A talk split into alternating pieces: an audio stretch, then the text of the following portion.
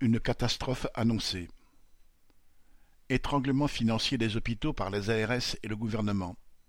Manque de médecins en ville et à l'hôpital. Salaires insuffisants et pénurie de personnel hospitalier. Services d'urgence et autres fermés. Dégradation de l'accès aux soins de la population. La situation catastrophique des hôpitaux est le résultat des politiques menées par les gouvernements, toutes étiquettes politiques confondues, qui se sont succédé depuis des années.